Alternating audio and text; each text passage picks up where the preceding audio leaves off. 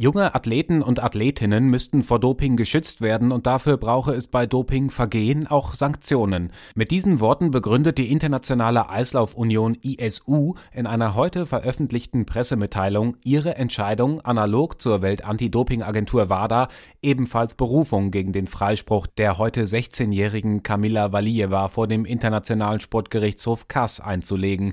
Dabei fordert die ISU eine ab dem 25. Dezember 2021 also ab dem Tag ihres positiven Dopingtests, rückwirkende Sperre Valievas sowie die Aberkennung aller Medaillen, Punkte und Preise in diesem Zeitraum. Zudem solle der Kass den Fall neu bewerten und auch das endgültige Ergebnis des Eiskunstlauf-Teamwettbewerbs der Peking-Spiele ermitteln, über das bis heute nicht offiziell entschieden ist. Bereits im vergangenen November hatte die WADA den Fall vor den Kass gebracht, weil sie der russischen Anti-Doping-Agentur Rosada eine unangemessene Verzögerung bei der Aufarbeitung des Falls vorwarf. In dem anschließend vom Kass eingeleiteten Schiedsgerichtsverfahren hatte die WADA bereits eine Vierjahressperre für Valieva gefordert